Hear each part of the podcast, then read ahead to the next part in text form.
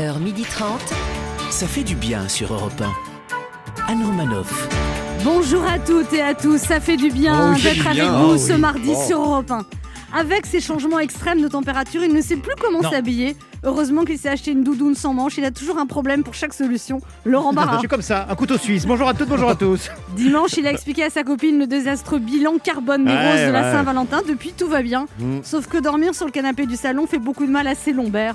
L'écolo fragile, Ben H. Fragile mais romantique. Bonjour Anne, bonjour la France. Tel un nouveau vaccin, elle arrive sans crier gare, elle est piquante et prête à tout pour nous guérir contre la morosité. Souhaitons-lui la bienvenue pour sa première fois chez nous. Voici Yael. Bienvenue. Bonjour, Bienvenue. prête à tout, prête à tout, euh, doucement.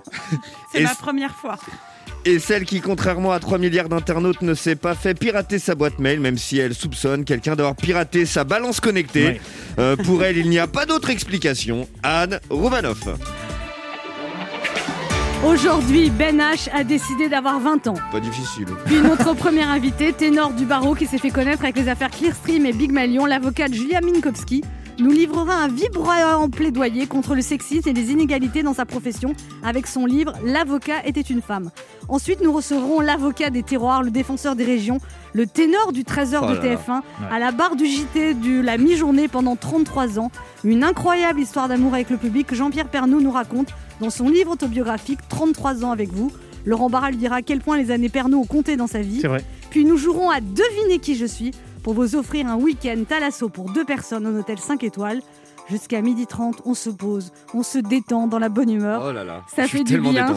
D'être avec vous sur Europe 1 et ça fait du bien non-stop en replay et en podcast à toute heure du jour et de la nuit. oui. Oui, oui, Écoutez-nous avez- à 4h du matin. Quand vous avez envie de nous, vous vous branchez sur europe1.fr. 11h30. Anne Romanoff. Ça fait du bien sur Europe Alors personne m'a fait des remarques sur mon petit masque rose. C'est vrai, vous avez un masque rose. Eh oui, on, on oublie. Ah, c'est un masque. on oublie. Ah, ça me donne un petit côté esthéticienne. oui, c'est ça. j'ai Une petite épilation là. là. Combien le sif? Mais enfin. Ah, Oh, Et voilà. Non, mais du coup, je rentre dedans. Mais enfin, le masque rose, Vous c'est faites un bon début d'émission et puis après, paf. Ouais, vous gâchez tout. Vous gâchez euh. Pardon, Pour le pardon. CIF, ceux qui ne savent pas, c'est le sillon interfessier. C'était bien de préciser, je Bah, tout le monde ne connaissait pas, tout le Oui, monde ne oui, se fait c'est pas vrai. épiler à cet Et c'est une pratique très courante. Je suis pas voyant, mais je peux vous dire que cette émission va être excellente. Ce soir, vous allez suivre le match Barcelone-PSG, huitième finale de la Ligue des Champions. Est-ce que vous aimez le foot? Ça vous laisse indifférent? Quel genre d'événement sportif vous passionner Pour vous, le sport, c'est uniquement devant la télé, vous mouillez le maillot. Vous êtes plutôt PSG, Barça ou carrément OM Ben H Alors moi, j'en ai rarement parlé dans cette émission, mais sachez que quand j'étais gamin, j'ai fait pas mal de foot, trois ans en club. C'était quoi votre poste sur le terrain? Alors moi, je jouais sur le côté, alors vraiment, vraiment sur le côté, vraiment euh, au niveau du banc des remplaçants. C'est vrai, ça s'appelait comment ce club? Euh, la salle Saint-Cloud, le CS Célois. Ah oui, mais c'était amateur. J'étais gardien de but et j'étais pas mauvais, la vérité. ouais, ouais. Trois ans gardien de but. Trois ans gardien de but, ouais. il, a du euh, ballon, il a du ballon un peu, ouais. Comment Il a du ballon, vous avez du ballon. un Merci, peu, ouais. merci. Moi, j'ai toujours eu peur d'être gardien de but parce que j'ai peur du ballon. Oh, oui, vous inquiétez Ouais, pas. c'est pas pratique, c'est pas Quand le pratique. ballon arrivait, je m'écartais. Il y a très peu Ouais. de chances que Didier Deschamps vous appelle, vous inquiétez Comme moi, pas. je voulais faire de l'équitation, j'avais peur du cheval, c'était compliqué. Yael Ah, moi, personnellement, je regarde pas du tout le foot. Je... Ça m'intéresse pas. Euh, 22 personnes qui courent derrière un seul ballon, je comprends même pas. Par contre, j'adore les joueurs de foot, surtout euh, avril et juin. C'est pas des joueurs de foot, ça, Yael, avril, juin? Non, ah, pour moi, les joueurs de foot, c'est juste les beaux gosses dans le calendrier. En 2007, celui du PSG, avril et juin, c'est mes joueurs préférés. Eh ben, on a encore une belle zinzin dans l'émission, ça fait plaisir. 1. Europe 1. Ça fait du bien de le dire. Ben H, ce matin, vous Ah. avez 20 ans? Mais oui, Anne, oui, oui, ce matin, je vous propose même qu'on ait tous 20 ans, euh, les amis. C'est cadeau, c'est pour moi, c'est un fantasme ancestral. hein, si on pouvait garder nos 20 ans, le rêve absolu de la jeunesse éternelle. Euh, Souvenez-vous, c'était hier, allez, euh, au plus tard, euh, avant-hier, pour au moins trois personnes dans ce studio. Souviens-toi, Laurent, les années folles, les surprises parties, l'ORTF, tout ça, de mon souvenir. Moi, à 20 ans, euh, je trouvais un CDI qui devait se transformer, un CDD qui devait se transformer en CDI, et puis en fait, non, hein, sous prétexte que je cite 9h, c'est pas 11h moins le quart. Ah, déjà à euh, depuis toujours. À 20 ans, je tombais amoureux de celle que je pensais être euh, la femme de ma vie. hein, et puis en fait, non, très vite, euh, j'ai su que c'était plutôt euh, sa copine. À 20 ans, j'avais des soirées du jeudi au dimanche. Le lundi, ça devait être repos. Bon, et puis en fait, non. hein. À 20 ans, j'avais des obligations. Et puis en fait, non. À 20 ans, c'est l'âge où tu mènes une vie active ou presque, mais où tu as gardé des habitudes de jeunesse. C'est l'âge où j'ai développé une double personnalité. La nuit, j'étais Amy Winehouse et le jour, j'étais Vianney. Hein, la nuit, j'étais ce fêtard possédant Ouais. une descente qui faisait pâlir le domaine skiable de Chamonix, pourtant déjà bien blanc. Et le jour, j'étais ce gendre idéal qui faisait son premier nœud de cravate pour rencontrer les parents de sa première copine dans un restaurant bien trop chic pour le Kurt Cobain gauchiste qui sommeillait en moi. Je dégustais mes premiers bons vins tout en masquant des relents de vodka Red Bull. Oui, car à 20 ans, cette double personnalité est accompagnée d'un super pouvoir. Pour passer de ton 23e et dernier morito en after au déjeuner dominical en famille, il te suffisait d'une douche. Plus de 10 ans plus tard, pour passer de Kurt Cobain à Vianney, je passe par 3 jours de Pierre Perret. Dur. Oui, nous, on peut se souvenir de tout ça. Mais quels seront les souvenirs de cette génération qui a 20 ans aujourd'hui Aujourd'hui, au pire, tout ça n'existe pas. Au mieux, tout ça est illégal. Aujourd'hui, à 20 ans, on ne part plus de chez ses parents. On y retourne. Pas de soirée folle en boîte de nuit, pas de débat interminable dans les bars, pas de rendez-vous devant le ciné, pas d'interminable visite de musée. Aujourd'hui, la seule chose que partage la jeunesse avec Amy Winehouse, c'est pas le goût pour l'excès, c'est juste les idées noires et les élans dépressifs. Heureusement que l'overdose, ça coûte trop cher pour un étudiant qui ne trouve même plus de petits boulots mal payés. Et pour la première fois de l'humanité, hein, avoir 20 ans, bah, ça fait plus rêver. Ouais, c'est vrai. Anne Romanoff sur Europe Oui, enfin, par exemple, ma fille qui a 18 ans. euh, Anne, une anecdote, une anecdote sur votre Non, mais, vie. mais non, mais elle, est- elle, est- elle m'a dit je vais dîner chez des amis. Bon. Dans le cadre des gestes barrières, bien oui, sûr. bien sûr. Donc j'ai dit bon, vous êtes combien? On est quatre, ok. Après j'ai dit vers minuit, tu rentres bientôt? Non, je m'amuse. Après à deux Ah. heures, j'ai dit mais tu dors là-bas? Non, non, je m'amuse. Et en fait, euh, j'ai appris le lendemain quand elle s'est réveillée vers 13 heures que euh, ouais, elle avait un dîner, après à une soirée, mais il y Ah. avait combien il y avait de personnes? Non, pas trop. 400 Ah oui. 40 avec un PCR. c'est ça. Non, bah voilà, donc ils font quand même des choses, c'est ça que je veux dire. Mais heureusement, Oui. moi je fais de euh, l'incitation à la débauche à- sur mes enfants. Ah J'ai- bon bah, moi, ma fille de 17 ans, elle veut absolument voir ses potes et sa chambre, c'est devenu euh, un lieu de soirée occulte. Il y a Ah. toujours plein de gosses les uns sur les autres et, et je valide. Je fais Ça comme vous si j'avais dérange pas rien d'être vu. tous des hors-la-loi, en fait Je suis le seul qui respecte ici, Non. en fait. Non, non, Ben, du... non. Bah Non. mais moi, le lendemain, j'ai mis de la distance avec elle. Ah ouais, bah oui. Ouais, ouais, le- chez la voisine. Alors, euh, bah écoutez, à la manière d'un livre de développement. Hein Déjà, le lancement il foire, c'est pas bon. La période est compliquée. Je vous propose de- que chacun donne des conseils comme si vous écriviez un livre de développement personnel pour mieux vivre cette période. Un conseil pour mieux vivre cette période de privation fermez les yeux. Et à haute voix, répétez S'il vous plaît, pas trop cuite l'entrecôte. Enchaînez avec Oh là là, quel monde Mais il paraît que cette expo est géniale. Gardez les yeux fermés toujours et montez d'un cran.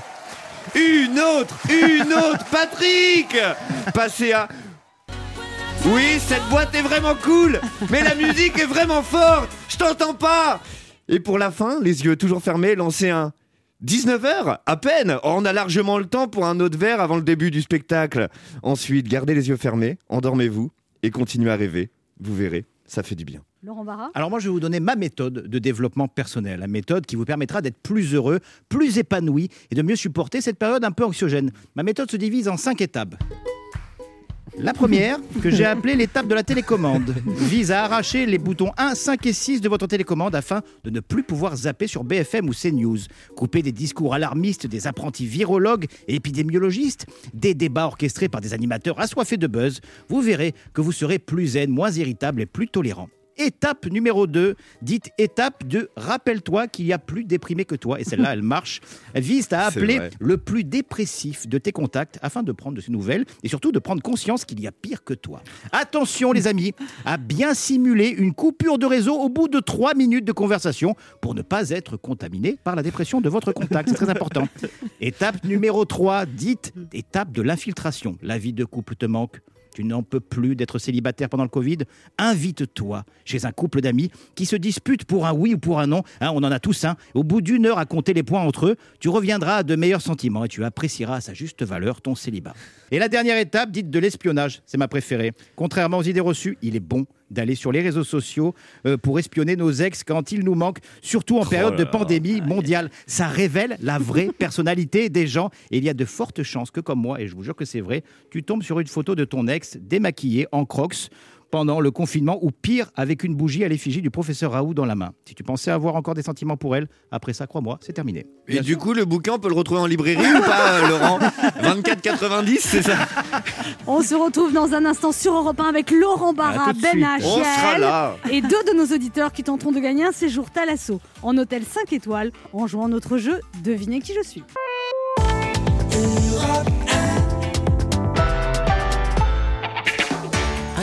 Sur Europe Ça fait du bien d'être avec vous sur bien. Europe 1 Oui, ce mardi, toujours bien. avec Ben H, Ça fait du bien. Yael, Ça fait trop du bien. Laurent Barra. Ça fait du bien aussi. Aujourd'hui, la- non mais eh, arrêtez de ricaner pour un rien. pardon. Je suis content d'être avec vous. euh. C'est vrai. Bah ça. oui, euh, Ça nous fait plaisir de voir un peu de monde, quoi. c'est juste ça. Arrêtez quoi. de ricaner pour un rien quand même. Alors c'est le moment de notre jeu qui s'appelle comment, Yael? Le jeu s'appelle Devinez qui je suis. Europe 1, Anne Romanoff. Le principe est simple, deux auditeurs en compétition. Chacun choisit un chroniqueur qui aura 40 secondes pour faire deviner un maximum de bonnes réponses parmi une liste qu'il découvrira quand je lancerai le chrono ce soir. Le PSG affronte Barcelone en huitième de finale de la Ligue des Champions. C'est un match à suivre en direct sur Europe 1. Vous devez deviner des listes sur le thème du football. Alors, cette semaine, je vous propose de partir pour un séjour de deux nuits pour deux personnes à l'hôtel 5 étoiles Thalasso Spa, l'île de la Lagune à Saint-Cyprien-Relais-Château, en formule petit déjeuner plus un dîner pour deux personnes, bordé par la mer, entouré de la montagne et bercé par le doux soleil du Roussillon. L'île fleurie vous attend pour un nouveau voyage empreint de sérénité, destination idéale pour se ressourcer après ces mois si particuliers qui Oh, continuent. À qui le dites-vous plus d'infos sur hôtel-île-lagune.com. On commence avec Justine. Bonjour Justine. Bonjour. Justine, vous avez 33 ans, vous êtes chargée de recrutement dans l'industrie automobile, vous habitez à Orléans. Oui, c'est ça. Justine, vous êtes chargée de recrutement dans l'industrie automobile, ça consiste en quoi? Euh, c'est les cartes électroniques pour euh, l'automobile. D'accord. Et donc, vous, Et donc, vous, euh, vous recrutez pas des cartes électroniques, vous recrutez des gens pour fabriquer des cartes électroniques. Voilà, c'est ça, exactement. Et comment on sait si quelqu'un est capable de fabriquer des cartes électroniques? Oh, c'est surtout du savoir-être. hein. Après, la formation, elle c'est sur Ah, place. hein, savoir-être. C'est tellement particulier euh. Que- Et c'est quoi le savoir-être? Alors, c'est être à l'heure, Oui, tout à fait. Être à l'heure, être poli. euh, sympathique. voilà, être correct. Enfin, voilà, euh, Ouais, savoir je vais pas envoyer un CV tout de suite. euh, voilà. Non, parce qu'il faut être à l'heure, Ben. Et alors là, c'est bien parce que en fait, vous, vous recevez les gens et vous jugez leur savoir-être, quoi. C'est selon votre ressenti. Oui. il y a Et vous êtes qui, madame, pour juger le savoir-être des gens Alors, on me paye pour ça, je suis désolée. C'est pas mal comme C'est un beau métier, ça, métier, ouais. Bon, on va voir si vous savez être une bonne ou une mauvaise joueuse. Justine, vous allez jouer avec qui? Euh, Benache. Ben H, liste 1 ou liste 2 Allez, euh, la 2. La 2. La deux, vous êtes, vous êtes forte en foot, euh, Justine? Parce que c'est... Euh, pas du tout. Ça va être un beau moment, j'ai l'impression. Oh là Ah putain. Ah, Oh, le savoir-être Ah, ah, Oh, le ça, en termes de savoir-être, c'est moins deux sur le la grille de recrutement. Le savoir-être au niveau du langage, c'est pas ça, Justine. Hein Ouais. C'est que dès la moindre contrariété, un gros mot. Ah non, mais non. Ça pue la période d'essai qui saute, ça, Justine Allez, attention, top chrono. C'est le footballeur brésilien du PSG, vous savez, il se blesse tout le temps. Ouais, super. C'est euh, quand on fait une faute, euh, une grosse faute, c'est carton rouge, mais une petite faute, c'est. Jaune. Oui, euh, ta, ta, ta. c'était un Suédois, il était grand costaud, il jouait au PSG. Il y a un verbe ah qui est tiré de son nom. Il Zlatan. Ouais, super. Super. C'est le sélectionneur de l'équipe de France. De, Deschamps. Oui, c'est le gardien de but de l'équipe de France. Euh, je sais pas. D'accord Euh, C'est Ah, un. euh, oui, non, je sais plus. Ouais, non, d'accord, ok. Euh, ta, ta, ta, ta, ta. Vous savez, c'était l'entraîneur d'Auxerre qui buvait de la cristalline dans les publicités. Ah, euh, Giroud. Ouais, super. Euh, c'est ce qu'on chante la Marseillaise, c'est un. Euh, un hymne. Un hymne, Euh, sup- Ouais, super. Bravo Bien pour quelqu'un. Eh, Eh, Alors Justine, Franchement. pour quelqu'un qui connaît rien au foot, si bonne réponse, c'est très Bien. bien, bravo. Bon, bah, super. Vous vous avez un- un savoir-être formidable, Justine. Oui, oui, Pour oui. jouer. On, on va voir comment on se Ah, débrouille. Le gardien, je l'ai visualise et euh, il est pas mal en plus. Hugo Loris. Eh, Hugo il, me, Loris. il me ressemble un petit peu physiquement. Bien sûr, oui. Ça ne l'est pas, mais oui. On joue avec Laurent. Bonjour Laurent. Ah, Bonjour Anne. Laurent, vous avez 51 ans, vous habitez à Vénières dans le 91, vous êtes courtier en céréales Absolument. et vous êtes depuis euh, 10 ans en télétravail, donc ça vous change pas trop en fait. Non, pas vraiment. Non, je, je suis je suis ravi de voir le, qui découvre le télétravail, euh, les joies de des visios en short sous le bureau et en costard euh, au-dessus. Vous, ça fait 10 ans que vous faites ça en fait. Oui, absolument. Parce que vous n'aimez pas les gens euh, depuis toujours? Exactement. C'est ça, hein. Mais vous allez reculer. jamais voir vos clients trouvé quand même. Vous allez jamais voir vos clients. si, quand bien même. sûr, euh, Bah mon oui. métier ne fait, ne fait que euh, alterner voyage et télétravail. Et puis c'est des voyages qui sont plutôt agréables puisque je voyage en Afrique depuis plus de 20 ans. Waouh, sympa. Ça va, la vie n'est pas trop dure pour vous, Laurent? Si, elle est très dure parce qu'il y a une pandémie qui traîne depuis euh, plus d'un an. Je ne sais pas si vous êtes informé, mais c'est Non. compliqué, forcément. Écoutez, venez pas avec vos fake news, euh. Laurent. Ça va, c'est Oui, encore c'est un complotiste. C'est bon. C'est ce que m'a dit un président il y a quelque temps aux États-Unis. Il m'a dit non, non, c'est un complot. Laurent, vous Non. jouez avec qui? Oui. Eh bien, avec vous, Anne. Alors ça, je suis déçu. Mais je suis En déçu. foot, non, mais vous rigolez, je suis nulle en foot. Oh là Oui, sur le Laurent foot, ça Barra. me semble Non, mais- évident de choisir Anne. Non. Parce que moi aussi, je suis nul Non, foot, oui, mais justement, on va ça, pas y arriver. Alors là, ça va être une j'ai- Débat catastrophe. chez pris, qui est-ce qui reste hein Bah, Laurent Barra, ça, il adore le Laurent foot. Barra, un footballeur. Ah bah voilà. Bah voilà, prenez Laurent Barra. Avec plaisir. Anne, je suis désolé. Et Laurent, fois. Laurent, Laurent. hein. Laurent, Laurent, quand Laurent même. Laurent, bah oui. Pourtant, c'est des prénoms de quinquas, ça, Laurent. Mais bon. Euh, Ouais, mais dis, il est pas loin. Hein. je vous dis plein de choses qui... euh, voilà. Il n'est pas quinca, lui, il est, c'est un quadra. quadra qui a l'air d'avoir 38 ans. Ah, c'est ça. Vous êtes moyen de soleil. vous savez. Félicitations. Allez, Bon, c'est parti, on y va. Lolo. Allez, Bon, Lolo. on y va. Attention, top chrono. L'ancien gardien de but de l'équipe de France, Chauve, qui parlait comme ça. Euh, Barthez. Oui, un footballeur marseillais qui a joué à l'OM à Manchester, qui parlait comme ça avec un accent. Euh, Ginola, non Non. Euh, Oh. Je ne sais pas, je passe. Voilà, super. Le footballeur euh, du Real de Madrid, euh, euh, qui, qui buteur. Benzema. Oui, très bien. Il était marié à un mannequin euh, qui s'appelait Adriana. Un joueur de, c'est un joueur d'équipe de France, un ancien joueur d'équipe de France. Je passe, je me rappelle plus. On va pas y arriver là. Euh, perdre. un grand champion qui est marié à une ancienne Spice Girl, un footballeur anglais blond, très beau. Beckham. Oui. Euh... vous savez. Oh, Bravo le spécialiste de foot. Mais oh, écoutez, écoutez. Entre Laurent. Des spécialistes de foot comme moi en neurochirurgie en fait. Euh, comme vous en coiffure. Alors excusez-moi Bernard, je vais vous dire un truc. Là, j'ai pas été aidé par Lolo. Lolo, excusez-moi. Oui, mais enfin, il y avait, il y avait dans la liste, il y avait sifflet. Vous pouvez dire ce que l'arbitre a autour du cou. Voilà, le ballon d'or. Excusez-moi, je suis un puriste. Avant de faire siffler ballon, je, parle de joueur moi. Il y avait coup franc pour coup franc, c'est un penalty, on est d'accord? Bon, allez, euh, on enchaîne, Lolo. C'est pas la même chose, coup franc au penalty. Le pénalty, c'est dans la surface de Ah réparation. ouais, enfin, bon, moi je. Son truc c'est le footing, elle peut pas être bonne partout, Oui, d'accord On peut pas faire tous les Bon, sports. trois bonnes réponses, vous n'avez pas trouvé Eric Cantona, vous n'avez pas trouvé Christian Carambeu. Ah oui, Cantona. Mais il n'a pas joué à Marseille, c'est pour ça. Il a joué à l'OM deux ans. Ah, je, je- ne me forcez pas. J'ai l'attention qui commence à augmenter. Ne m'énervez pas parce que vous allez prendre un Lexomil. là. J'ai pas ce souvenir. Ah ouais, moi, je l'ai ce souvenir. Bon, Lolo. Ah oui, Justine, un petit cri de. Bon, ça suffit, euh, Laurent, on va pas épiloguer 150 ans, vous On a avez une perdu. petite scission avec Lolo. Vous Allez. avez perdu, mais vous aurez un lot de consolation que je vous annoncerai dans quelques instants. Justine, très un petit cri de joie, Justine? Ouh, je suis trop contente. Vous avez gagné un séjour de deux nuits pour deux personnes à l'hôtel 5 étoiles Thalasso Spa de l'île de la Lagune à Saint-Cyprien, Relais et Château en formule petit déjeuner. Un dîner pour deux personnes. L'île fleurie vous attend pour un nouveau voyage empreint de sérénité. Plus d'infos sur hôtel-île-lagune.com. Eh ben, c'est top, franchement. euh, Merci, merci beaucoup. J'y croyais pas au début quand on m'a annoncé le thème. Bah, c'est mais sûr. euh, là, euh, je suis trop contente. C'est la preuve qu'il faut toujours garder espoir, être positif, et ça vous retrouvez dans le bouquin de développement personnel de Laurent Barra. gardez, gardez ça en tête. Ah, euh, c'est vrai, c'est vrai. Bon, et puis euh, Laurent, vous avez un lot de consolation. Oui. Non, la fête des mères, Laurent, c'est le dimanche 7 mars. Et pour y penser à l'avance, nous vous offrons 100 euros de bons cadeaux à valoir sur le site cadeau.com.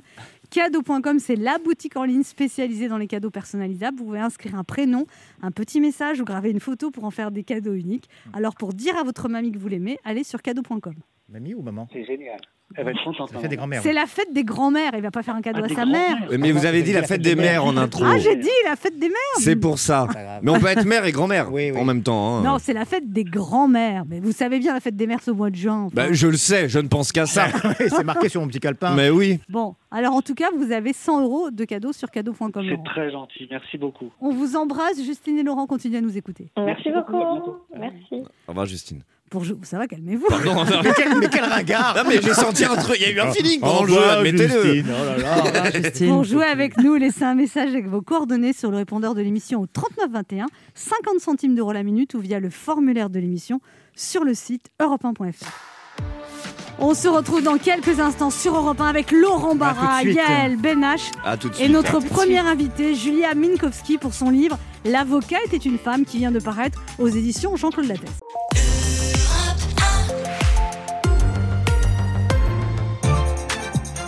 Anne Romanoff sur Europe Ça fait du bien d'être avec vous ce mardi bien. sur Europe 1, toujours avec Ben H, Oh là là, Laurent il est là. Barra, Et toujours là. Yael, Toujours là. et notre premier invité ce matin qui est avocate et auteur, classée parmi les avocats les plus puissants de France par le magazine GQ en 2018. Elle s'est fait connaître en intervenant sur les affaires Clearstream et Big Malion notamment.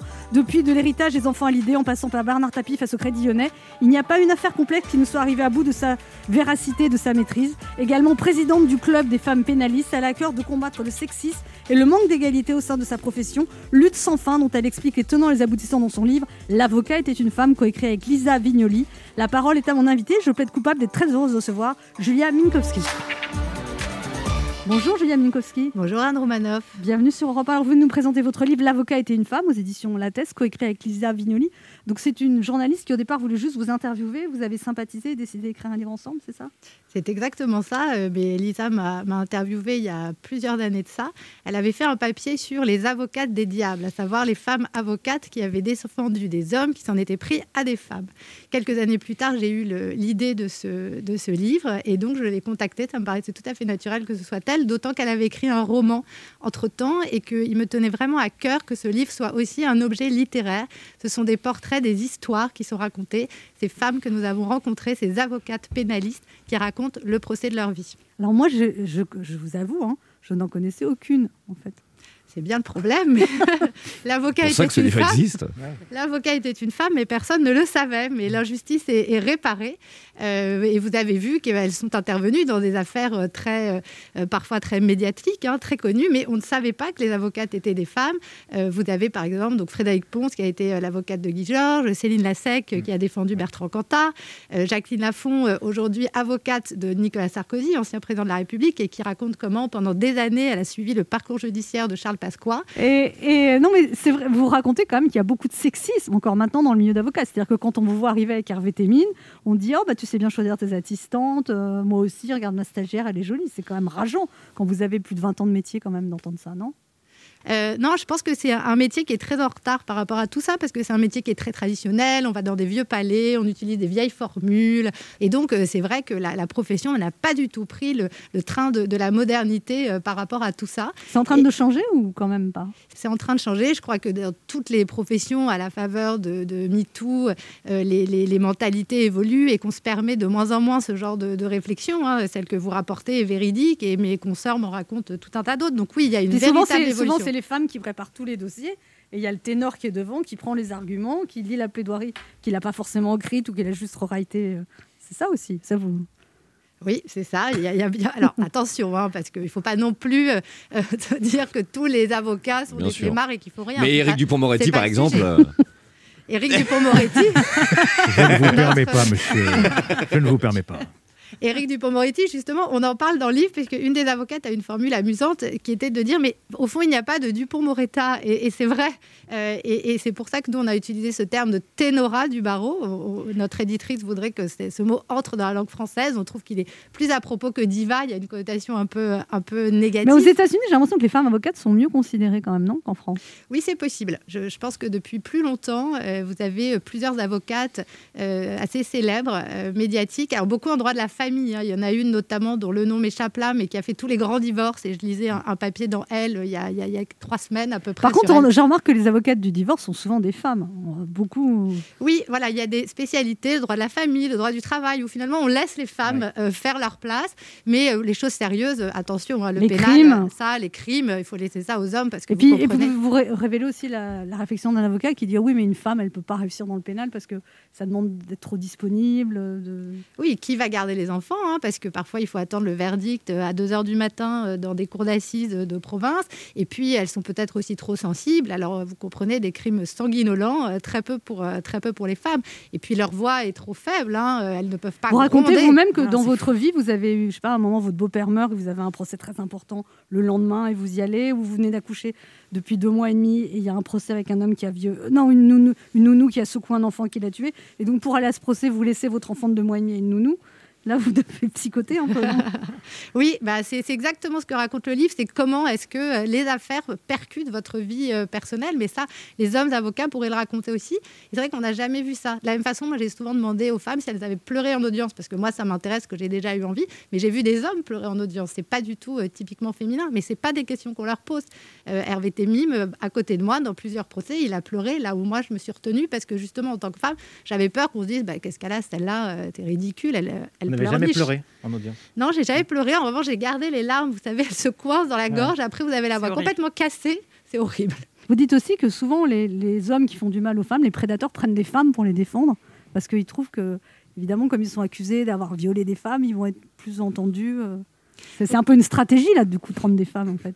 Euh, stratégiquement, c'est vrai qu'une femme, dans un procès de violence sexuelle, euh, va être plus libre euh, dans les questions qu'elle pourra poser à la victime. hein, parce que oui, ben, ça existe que des femmes accusatrices mentent. hein, ça existe et c'est pas très audible en ce moment, mais enfin, ça, peut arriver.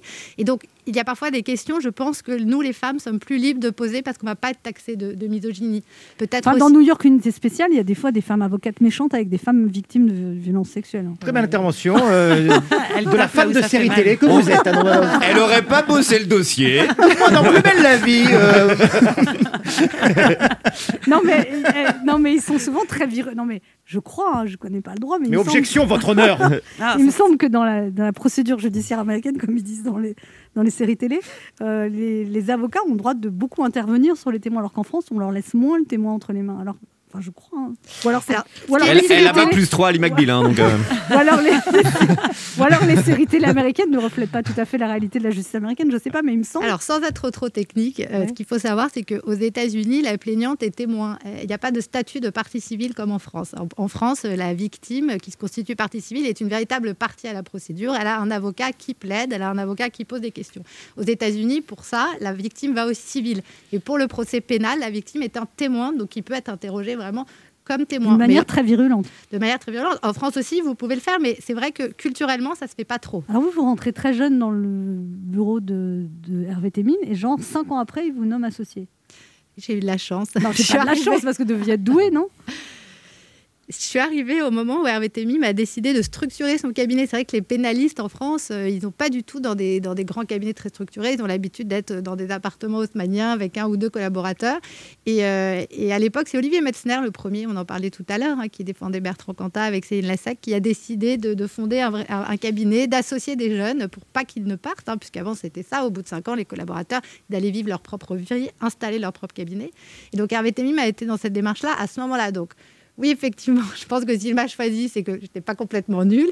C'est aussi, euh, allez, si c'est pas de la chance, euh, une heureuse coïncidence en tout cas. On se retrouve dans un instant pour la suite de cette émission avec notre invitée Julia Minkowski qui vient d'écrire L'avocat était une femme avec Lisa Vignoli, les procès de leur vie, le portrait de neuf femmes avocates et de leurs grandes affaires aux éditions Jean-Claude Dattès. Ne bougez pas, on revient.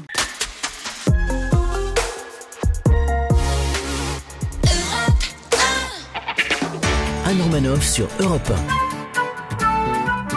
Ça fait du bien d'être avec vous Oui, sur Europe bien. 1 ce mardi, toujours avec Ben H, Eh oui. Laurent Barra, Objection, Yael votre honneur. Hello. et notre invitée Julia Minkowski venue parler de son livre L'avocat était une femme coécrit avec Lisa Vignoli, des portraits de grandes femmes ténoras du barreau, on peut dire ça. Alors vous évoquez évidemment Gisèle Halimi dans ce livre, une figure très marquante, et vous constatez, alors ça vous a un peu énervé que peu de gens se sont déplacés à ses obsèques, et alors après, Éric Dupont-Moretti vous a dit que la famille refusait que des gens du gouvernement viennent? C'est ce qu'il m'a dit. En tout cas, moi, je n'ai pas de raison de, remettre en cause sa parole. Je crois qu'il était prévu qu'il vienne et que c'est pour ça qu'il y avait son nom sur une, sur une chaise. Et puis finalement, une partie euh, n'a pas voulu que des membres du gouvernement, peut-être par conviction politique, hein, je- j'en sais rien, se rendent euh, aux obsèques. Et c'est la raison pour laquelle il n'était pas là, de même que Roselyne Bachelot. Mais la, photo de leur chaise avec leur nom vide a circulé sur, euh, sur Twitter. Et une brillante avocate, Laura Heinisch, qui d'ailleurs vient de, publier un, livre, Les, corps, défendus, avait fait sur son blog tout un billet pour dénoncer cela. Et, et c'est vrai que j'ai lu ce, ce billet alors même que j'étais en train euh, d'écrire euh, Vous l'avant-propos de étiez ce vous, aux obsèques de Gisèle Halimi Non, moi, j'étais pas aux obsèques de, de Gisèle Halimi. J'étais pas invitée. Je savais même pas quand ça se, quand ça se déroulait. Euh, et je n'ai évidemment pas la même. Enfin, ma présence n'a pas du tout la même valeur symbolique que celle du, du garde des Sceaux ou que des bâtonniers. Ce que, ce que Laura Heinisch a, a relevé, elle, elle connaissait personnellement Gisèle Halimi, c'est que étaient présents les bâtonniers femmes. Euh, du barreau de Paris et pas les hommes, alors que D'habitude, quand il y a ce, ce type de, de- de- d'enterrement, bah, évidemment, tout le monde se presse et surtout regarde bien euh, où il a été placé euh, et si le- la chaise est, est- est bien conforme, l'emplacement de la chaise est bien conforme à l'idée qu'il se fait de, de sa propre importance. Et là, c'est vrai qu'il n'était pas là. Il y a quelqu'un aussi qui vous dit, vous le rapportez dans le livre, qui vous a dit du mal de Gisèle Halimi en disant Oh, sa voix ne portait pas. Je crois que pendant très longtemps, les femmes avocates ont souffert euh, de, de préjugés euh, qui euh, étaient ceux dont on a parlé tout à l'heure et, et- et- et qui expliquaient pourquoi elles n'étaient pas présentes dans les, dans les grandes affaires. Alors, la voix de. Gisèle Halimi, moi, je je- j'en sais rien. Un journaliste qui m'a euh, interviewé, euh, qui l'a rencontrée, qui a fait une émission sur elle, m'a dit Mais alors, vraiment, ça m'étonnerait. Elle avait une voix qui avait l'air tout à fait portée. Mais j'ai envie de vous dire, c'est pas le sujet. Euh, et si on prend une avocate, par exemple, comme Françoise Cotta, que, j'ai euh, entendue euh, un jour, alors elle, elle prenait justement tout à fait le contre-pied de ça. Elle parlait avec une petite voix, elle racontait des histoires, elle était dans la confidence avec la cour. Et euh, c'était aussi euh, une façon très efficace de, de plaider. Donc, euh, on n'a pas besoin de gronder pour se faire entendre. Comment on gère l'impact émotionnel d'un procès d'assises il y, a, tout le pathos, les émotions de drame humain, qui se, voilà, des, des meurtres, de la violence. Comment on résiste à tout ça? On résiste tant bien que mal, comme euh, toute personne qui fait face à une situation difficile. hein. On est toujours plus fort que ce qu'on imagine. Après, c'est vrai que c'est vraiment très pesant. Et, et- et moi, je fais euh, beaucoup de pénal financier. Euh, je, je- je ne suis pas certaine que je pourrais, comme l'a fait Éric Dupond-Moretti, justement pendant des années, il, se décrivait comme un gitan des assises parce qu'en fait, il était en permanence dans les cours d'assises euh, partout, en sillonnant euh, la France et à, à- à- à prendre ce- cette émotion très forte C'est ça? Cour d'assises. euh, Alors que le financier, c'est moins grave. Ils perdent, ils perdent leur, leur maison à Saint-Tropez, ils perdent leur yacht. Disons que ce ne sont pas les mêmes enjeux. Embêtant. vous Ils pouvez rien, ils les vendent. c'est différent parce que là, vous avez, euh, vous avez des, des personnalités, euh, des gens qui étaient au sommet. hein. c'est très euh, Scorsese, en fait. euh, C'est-à-dire ces, ces histoires de chute. Et donc, ce sont des gens qui n'ont jamais pu imaginer euh, un seul jour se, se confronter à, à la justice. Et euh, il y a une dimension humaine qui reste, qui reste très forte. Et donc, c'est vrai que, évidemment, que l'émotion et la pression aussi n'est- ne sont pas les mêmes. Laurent Barra, une question pour vous. Oui, Julien euh, Minkowski. Est-ce que vous avez eu des retours euh, sur votre livre de vos collègues hommes Bien sûr, alors il y en a certains qui m'envoient des SMS pour me dire Ah, j'étais à tel procès et euh, les femmes ont beaucoup mieux plaidé que les hommes. Je pense qu'il y en a certains qui avaient peur d'être un peu visés par ce que je disais et qui veulent euh, être rassurés. Ensuite, ça a vraiment euh, suscité des, débats. hein, certains qui, ont dit Mais finalement, si je réfléchis, moi, des pénalistes, hein, des grands pénalistes, si jamais j'étais poursuivi demain, je voudrais que ce soit une femme parce que ce qu'on a, je pense, en commun, justement, c'est de ne pas entrer dans le verbe trop haut, les effets de manche, euh, d'être plus euh, dans l'efficacité parce que euh, on sait que bah, si on a la voix euh, qui monte trop dans les aigus, on va paraître pour hystérique. Donc je pense que ça nous oblige en fait à une certaine sobriété qui aujourd'hui euh, est plus euh, en adéquation avec la modernité du métier, ce qu'attendent les juges que euh, l'époque où on attendait justement qu'un avocat euh, fasse une grande prestation euh, oratoire. On dit souvent qu'une bonne plaidoirie, ce n'est pas celle à la fin de laquelle tout le monde a envie d'applaudir en disant Ah, mais qu'est-ce qu'il a bien plaidé, mais c'est celle à la fin de laquelle on se dit mais c'est cet avocat-là qui a raison. Ouais. C'est lui qui a raison. Et c'est comme ça que, qu'on l'emporte. Alors, les hommes, euh, on parlait de, d'Éric Dupond-Moretti euh, tout à l'heure, justement, m'ont dit, mais finalement, ce livre est presque anti-Dupond-Moretti parce que ça met en valeur euh, cette façon de Oui. plaider là, qui est le contre-pied exact euh, de ce qu'il a été. Mais je, je- je- je pense qu'il y a des, des évolutions. euh, et non, non, je- il ne voit pas trop d'un mauvais œil. À l'époque où on a créé le Club des femmes pénalistes, en 2013, là, on a été moqué. Mais qu'est-ce qu'elles font? Mais qu'est-ce que c'est que cette histoire? Mais à quoi ça sert ce truc? Mais qu'est-ce que c'est que ça? Se changer des tupperwares, des trucs comme ça, c'était Voilà. c'était Non, mais ça le ça- projet. L'époque a changé depuis. Vous dites d'ailleurs, qu'on reproche à Éric Dupond-Moretti des, des déclarations qui sont un peu datées, c'est-à-dire des choses qu'il a dit il y a 10 ans quand on était à une autre époque quelque part. Oui, ça c'est une question que m'a posée euh, une journaliste dans une interview et, et, euh, ma réponse a été mais finalement peu importe ce qu'il a dit dans le passé, oui ça pouvait être un peu daté, très honnêtement c'est vrai.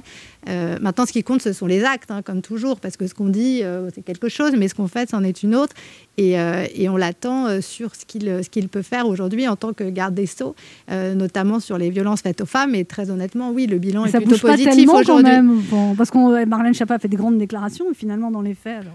Je, je pense qu'il a une réelle volonté euh, De faire avancer ces sujets-là. Oui. Je, je- je le crois. Vous devez nous quitter, Julia Minkowski, parce que vous allez plaider. Tout à fait, oui, je suis à Versailles. Alors, vous croyez qu'on peut faire une émission de radio, après on enchaîne? Euh, Bah, J'espère, là, c'est une affaire de presse. C'est aussi quelque chose que je fais souvent, que j'aime bien, la diffamation. Et euh, voilà, là, je défends, d'ailleurs, c'est assez rare, mais un, un organe de, un organe de presse qui a été euh, insulté par un, par un homme politique. D'accord. Bon, on vous demandera, on est très discret, on vous demandera Oui. pas. C'est quoi C'est C'est quel homme politique Merci Julia Minkowski d'être passée nous voir. On rappelle votre livre L'avocat était une femme, le procès de leur vie. Euh, neuf femmes euh, ténors du barreau qui se racontent, neuf femmes pénalistes, coécrit avec Lisa Vignoli aux éditions Jean-Claude Lattès. Merci à vous. On se retrouve dans quelques instants et c'était Jean-Pierre Pernaud qui sera notre invité. Ne bougez pas, on revient.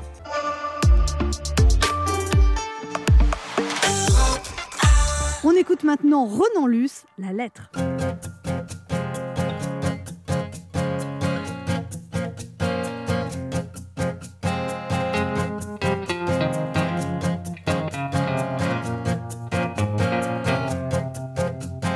J'ai reçu une lettre il y a un mois peut-être, arrivée par erreur. Maladresse de facteur, asperge et de parfum, rouge à lèvres, carmin. J'aurais dû cette lettre ne pas l'ouvrir peut-être, mais moi je suis un homme qui aime bien ce genre de jeu. Veux bien qu'elle me nomme Alphonse ou Fred, c'est comme elle veut. C'est comme elle veut. Des jolies marguerites sur le haut de ses i, des courbes manuscrites comme dans les API, quelques fautes d'orthographe, une légère dyslexie et en guise de paraphe.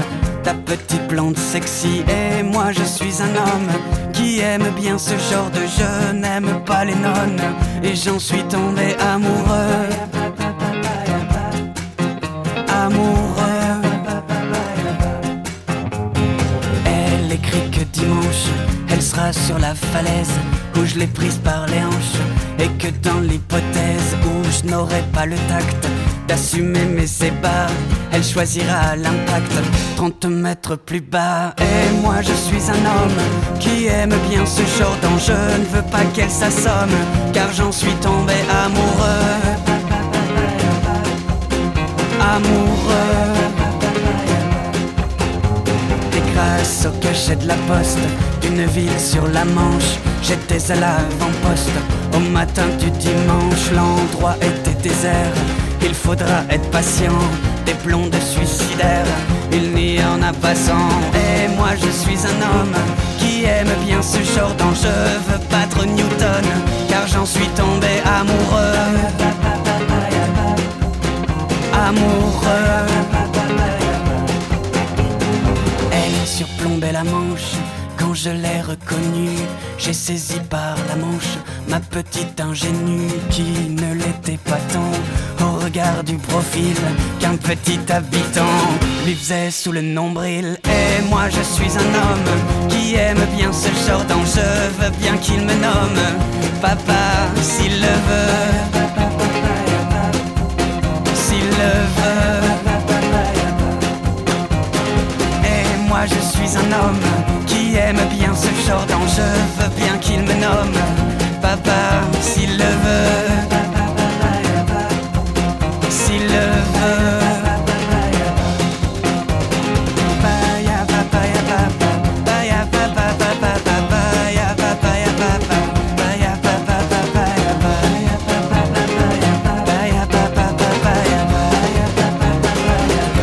C'était Renan Luce sur Europe 1.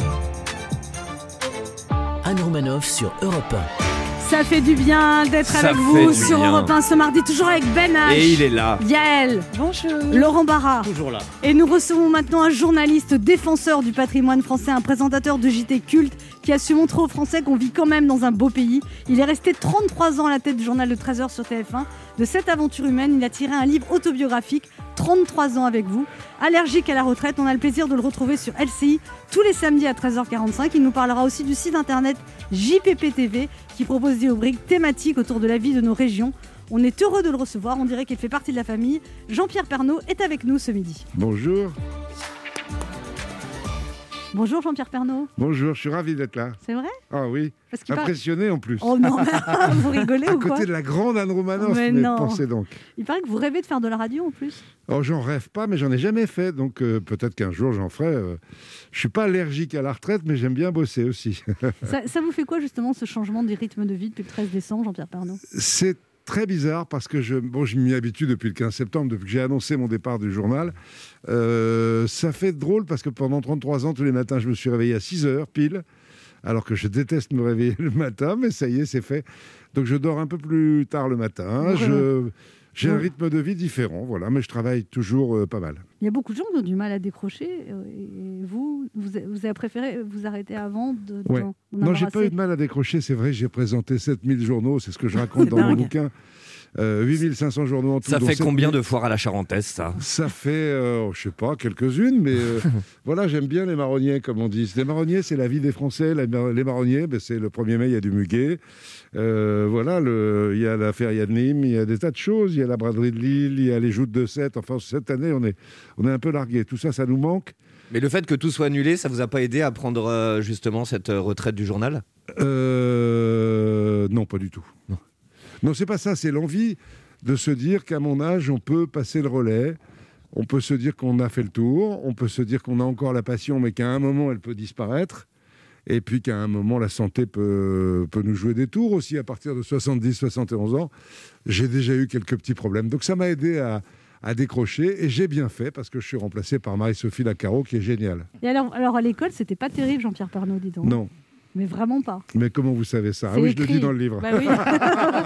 Combien de fois vous avez redoublé La sixième, doublé- la troisième J'ai redoublé trois fois. J'ai redoublé la sixième, j'ai redoublé la seconde, non pas la troisième. Troisième, ça s'est passé les doigts dans le nez. Euh, la seconde, et puis j'ai redoublé la terminale aussi. Et en désespoir de cause, je suis allé faire mon service militaire pour le passer une troisième fois et je l'ai raté une troisième fois. Vous avez, le bac. vous avez pas le bac? Non. Quand vous avez découvert que vous vouliez être journaliste, quand vous avez 13 ans, vous avez fait un stage au Courrier Picard? Ouais. Et là, vous vous êtes dit, ça me plaît. Oui, mais j'avais envie d'être journaliste parce que dans mon village, l'instituteur avait créé une petite revue locale et, et avec les enfants du village, on, on écrivait la revue. Et je- je me- ça m'énervait déjà, par exemple, il y avait des anomalies dans la vie quotidienne. Je ne sais pas pourquoi, il y avait la lumière dans le village uniquement devant les domiciles des conseillers municipaux. Ça me gonflait déjà à l'époque, ça, je sais pas pourquoi. et on mettait la lumière uniquement devant les La domiciles lumière- des Ah oui, d'accord, on installait des, des- des réverbères extérieurs. et réverbères devant le domicile des conseillers municipaux, dont ma mère, qui était conseillère Et municipale. qui était pharmacienne, votre mère. Elle était pharmacienne. Et, Et ça du coup, vous étiez, vous étiez le seul à avoir la télé avec le fils du notaire. Oui, on était les seuls à voir la télé, et puis ça m'a donné envie d'être journaliste. À la mort de, de Jean 23, à la mort de, de Kennedy, j'ai découpé des petits dossiers de presse, euh, et puis on regardait ça à la télé, et puis j'ai eu envie d'être journaliste, stage au courrier Picard, et puis après, succession de hasards. Jamais je n'étais destiné, j'avais pensé à l'audiovisuel, jamais. Et comment ça s'est passé l'entrée dans l'audiovisuel alors? Ben, stage au courrier Picard et puis un journaliste euh, dans un, reportage. Pendant un reportage, un gars qui travaillait à, à l'ORTF, troisième chaîne locale, qui s'appelait Alain Chailloux, qui après a terminé à TF1 sa carrière, euh, que j'ai retrouvé plus tard à TF1. Donc Chailloux qui me dit Viens donc visiter nos locaux. Je visite les locaux. Il manque quelqu'un. Le rédacteur en chef dit Vous faites quoi? Je suis en stage au courrier Picard. Venez donc chez moi, j'ai besoin de quelqu'un pour la radio. Et je suis rentré là-dedans comme ça. Et puis après, un stage de fin d'études à France Inter. Et à France Inter, même chose, rédacteur en chef de la troisième chaîne, qui était juste dans le même immeuble à la maison de la radio, dans le même étage. Christian Bernadac, est-ce que quelqu'un parmi les stagiaires a déjà fait de la télé? J'ai besoin de quelqu'un pour la télé. Je me suis retrouvé à la télé par hasard. Mais Vous aviez dit oui, Bah oui, j'ai dit oui. mais c'était pas vrai. J'ai dit, mais si, j'avais déjà fait de la télé bah, à l'ORTF à Amiens pendant trois ans. Heureusement qu'ils n'ont pas demandé si quelqu'un avait le bac. Alors, S'il avait dit, est-ce que vous avez le bac? Et là, j'aurais j'aurais été malheureux. On vous aurait pas vu, mais on caporal s'en- chef. mais on s'en foutait de ça. De, le bac à l'époque, c'était vraiment. euh, c'était pas important. Aujourd'hui, quelqu'un qui n'a pas le bac, il est Ouais. paumé Ouais, complètement. vrai. on peut rien faire sans le bac maintenant. Vous, mais vous à dites ça pour vos enfants. je dis ça, mais ça y est.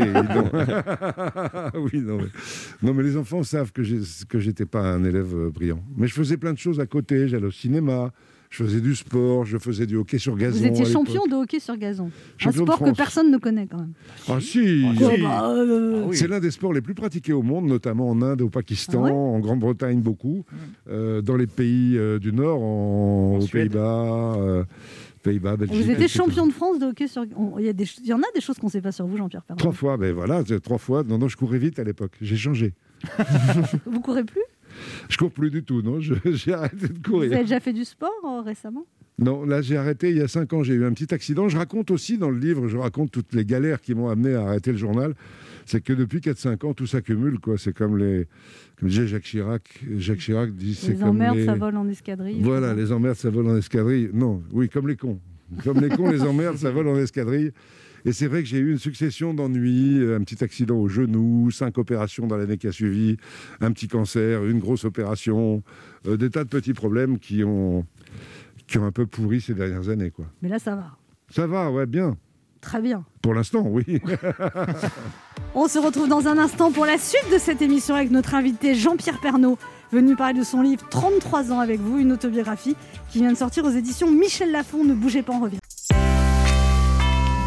Il est midi sur Europe 1, on revient dans deux minutes avec notre invité. Jean-Pierre Pernaud. Mais tout de suite, les titres d'Europe Midi avec vous, Patrick Cohen. Bonjour Patrick. Bonjour Anne, bonjour à tous. À la une d'Europe Midi, la curieuse répartition des doses de vaccins entre départements.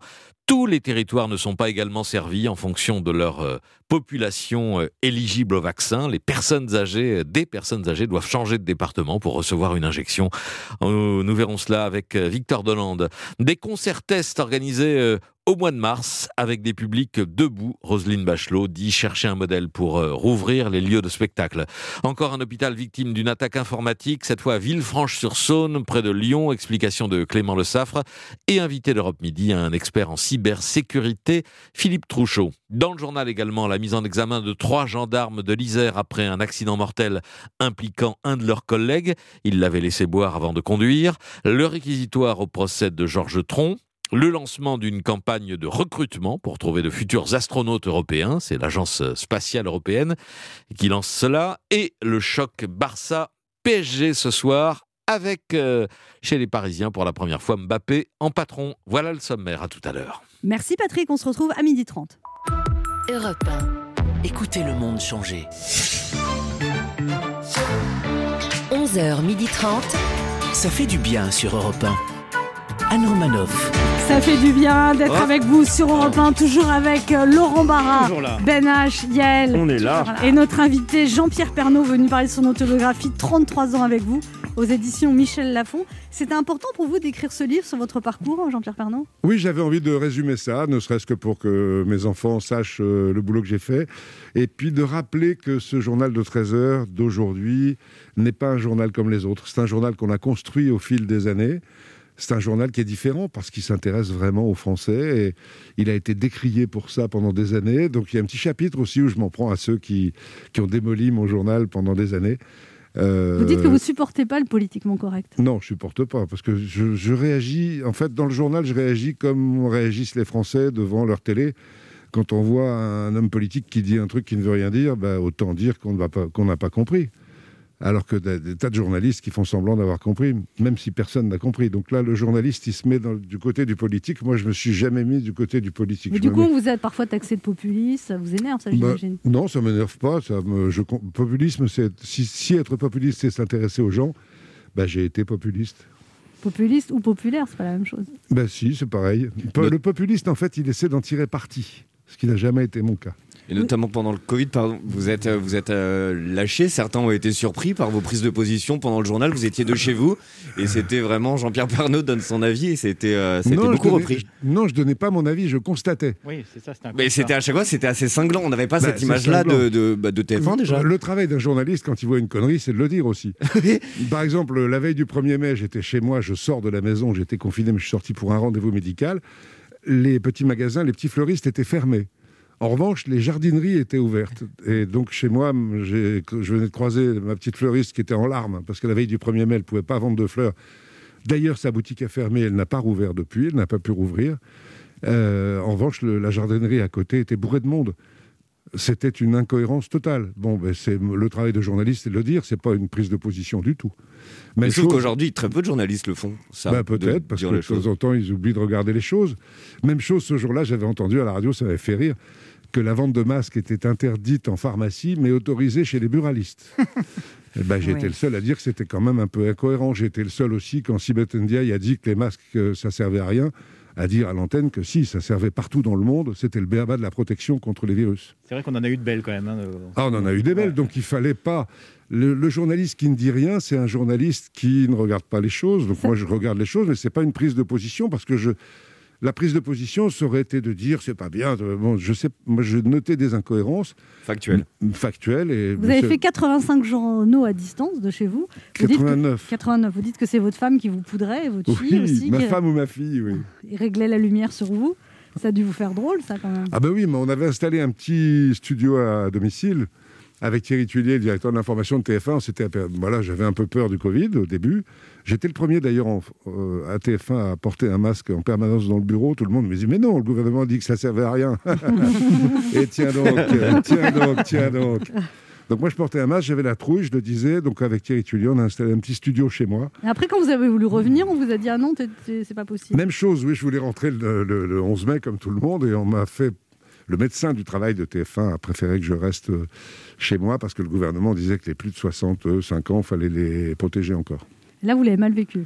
J'ai mal vécu mon dernier mois, oui. Dernier mois, c'était je tournais en rond quand même. Je voulais rentrer dans le studio. Comme un lion en cage. Ouais, un peu. Et quand vous êtes revenu, ça a été une grande joie?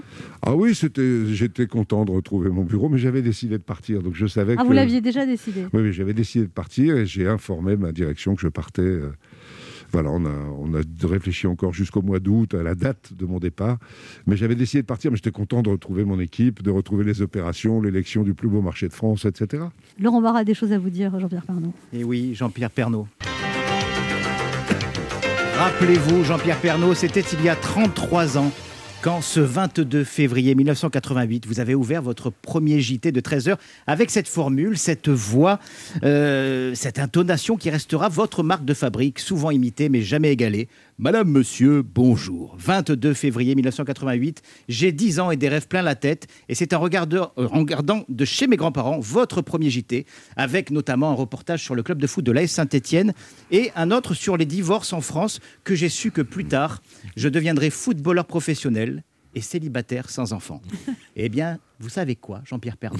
Je n'ai jamais été footballeur professionnel. Mais pour le reste, mission accomplie.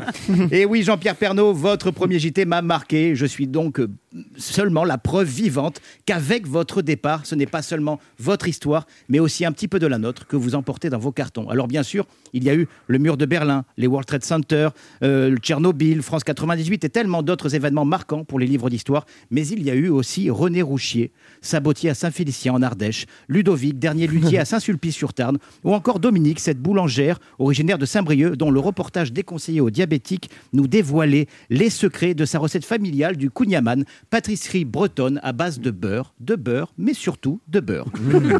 Et oui, c'était ça la marque de fabrique, la signature de Jean-Pierre Pernaud. Cultiver l'amour de nos régions en donnant la parole à celles et ceux que l'on ne voyait pas dans les médias, avec cette volonté d'offrir aux téléspectateurs un journal plus humain, plus proche des gens, un journal qui leur ressemblerait. Et ce fut le cas pendant 33 ans. 33 ans à la tête du journal de 13 heures, l'équivalent de 7000 déjeuners chez les Français. 7000 déjeuners Mais quel est votre secret, minceur, Jean-Pierre Pernaud? Plus qu'un journaliste, plus qu'un présentateur télé, vous étiez notre repère toute génération confondue, avec ce chaleureux Madame, Monsieur, bonjour, que j'ai entendu tellement de fois quand j'étais enfant, quand j'étais ado puceau, quand j'étais bachelier dépucelé, à 20 ans, à 30 ans et même récemment à 40 ans. Bref, c'est en écrivant cette chronique que j'ai compris pourquoi, le jour de votre dernier JT, la France tout entière avait eu les yeux qui piquent et le nez qui coule. La tristesse et la nostalgie sont apparemment des virus bien plus contagieux que les variants anglais et brésiliens. Ciné, resto et maintenant Pernod. C'était quand même sympa le monde d'avant, un monde rassurant. C'est peut-être ça qui nous manque le plus, votre voix chaude et rassurante pour nous dire que malgré notre peur d'éternuer en sud-africain, nous allions nous en sortir. Bon, après, vous me direz, il y a le gouvernement pour nous rassurer, c'est vrai, hein mais répondez-moi franchement, Jean-Pierre Pernaud. Vous la trouvez chaude et rassurante, vous La voix du porte-parole du gouvernement, Gabriel Attal? La situation est sous contrôle. On va s'en sortir, wesh Moi, mon Dieu.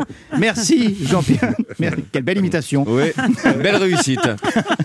Talent. Merci, Jean-Pierre Pernaud, de vous être invité à notre table pendant tant d'années. Et surtout, merci d'être encore là sur LCI et sur votre chaîne JPP TV. Car même si à midi 58, nous n'entendrons plus Madame, Monsieur, bonjour, de toute évidence, Jean-Pierre Pernaud ne nous a pas totalement dit au revoir. Et ça, c'est rassurant. Oh, merci.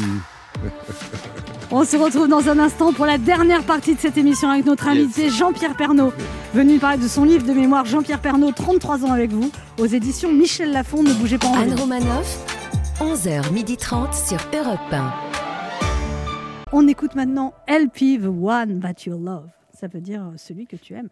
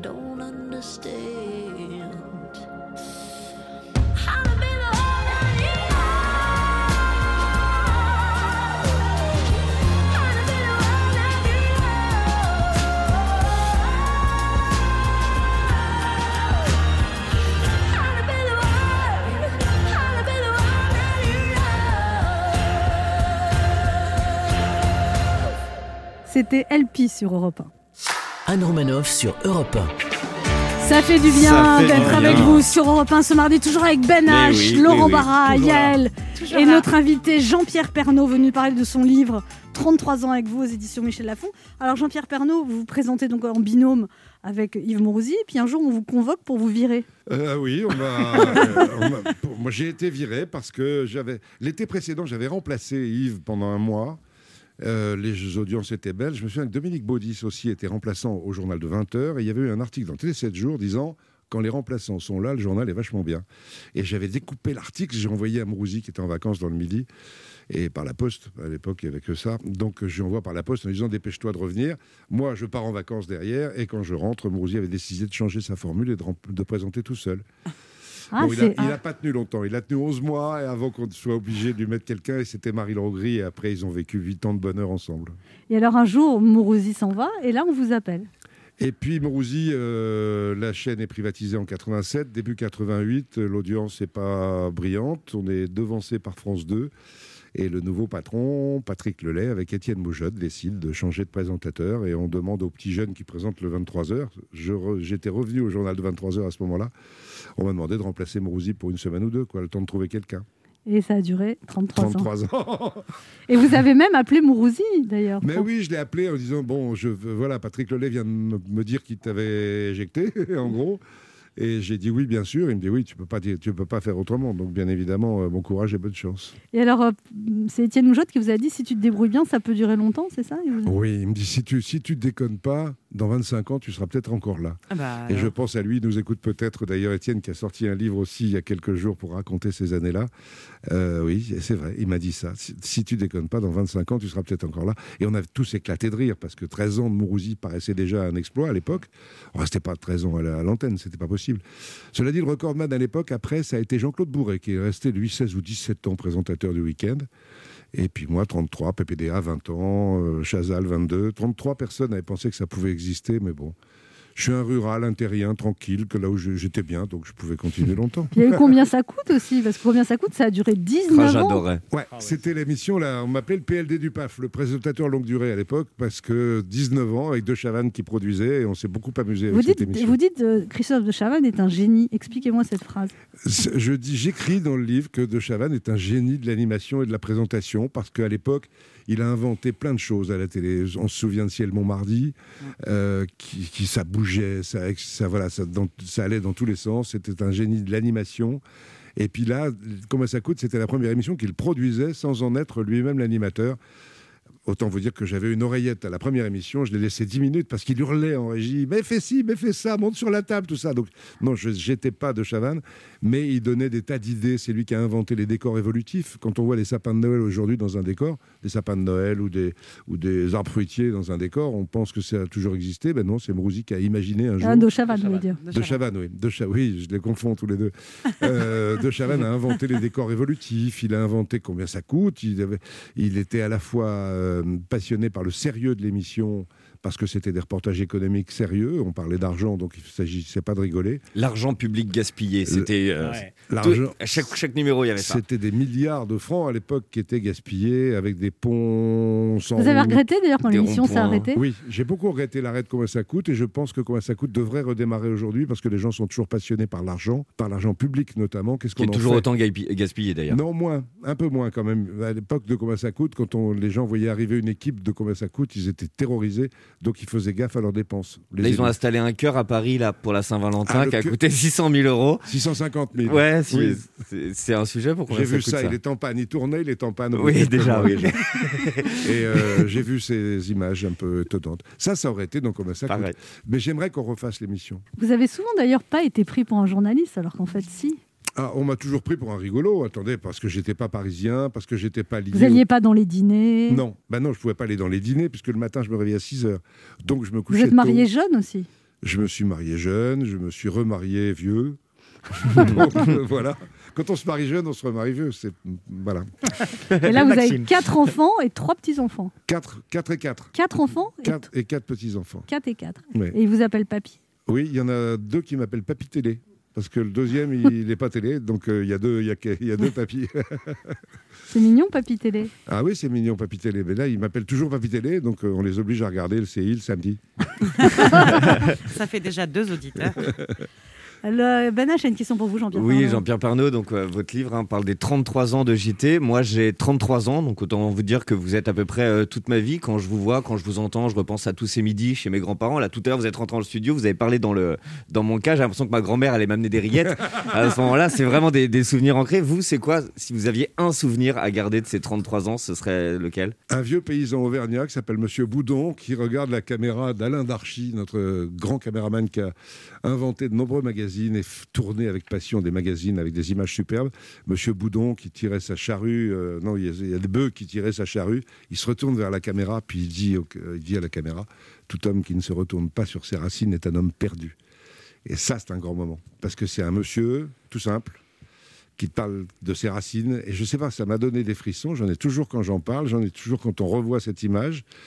Il y a eu plein d'événements. Il y en a eu tellement, vous les avez rappelés tout à l'heure, le World Trade Center, New York, les rues désertes deux jours après, le, après les attentats, Tchernobyl avec les compteurs GGR qui crépitent partout, et puis une zone interdite, euh, une ville, Pripyat, qui a été abandonnée de 40 000 habitants le lendemain de la catastrophe. Et quand on découvre cette ville déserte, ça donne aussi des frissons.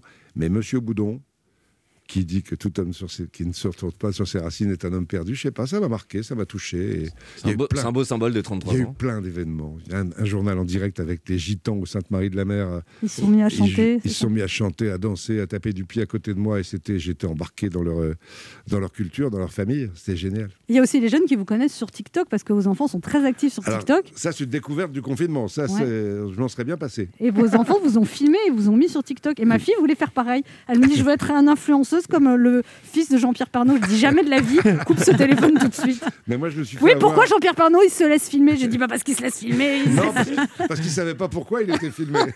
Vous aviez pas compris le principe? Mais non, pas du tout. TikTok, c'est- j'ai découvert ça à la sortie du confinement. Mes enfants sont tombés dedans pendant le confinement.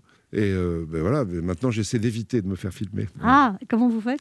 Je me tourne la tête dès que je vois un téléphone qui s'approche. Parce que moi, des fois, elle me filme. Je dis mais tu fais quoi avec ça? Elle me dit oh, mais c'est pour Snap. Je dis, mais Snap c'est quoi ce truc? Non, non, mais ça va. elle a Une pas- belle conversation de jeunesse en tout cas. Mais tu te Là, rends compte, vraiment. il filme sur Snap Et moi sur TikTok Il y a un auditeur qui a une question pour vous, Jean-Pierre Pernaut. C'est Valentin, 26 ans, qui habite à Lyon. Bonjour Valentin. Oui, bonjour, bonjour à tous, bonjour Jean-Pierre. Bonjour Valentin. C'est quoi votre question, Valentin? Alors moi je me suis toujours demandé, parce que vous avez toujours semblé être à contre-courant dans le milieu journalistique, euh, je voulais savoir si vous aviez euh, déjà senti de l'hostilité, voire même du mépris de la part de certains confrères hein, de- durant votre carrière. Ah bah oui. Ah bah oui. On veut des noms. Non, des noms, je vous en donnerai pas parce qu'ils n'ont aucun intérêt. Ils sont tous. euh, Mais ce bougre de Laurent Delahousse quand même. Ah non, Delahousse, c'est ah non, Delahousse, c'est un beau copain. D'abord, il est originaire d'Amiens. Il m'a envoyé de très gentils messages là quand j'ai décidé d'arrêter. Et avant, on a de bon contact. Non, non, j'ai j'ai été toujours décrié par euh, L'intelligentsia. par je sais pas qui, par des gens qui pensaient que s'adresser directement aux Français, c'était vulgaire.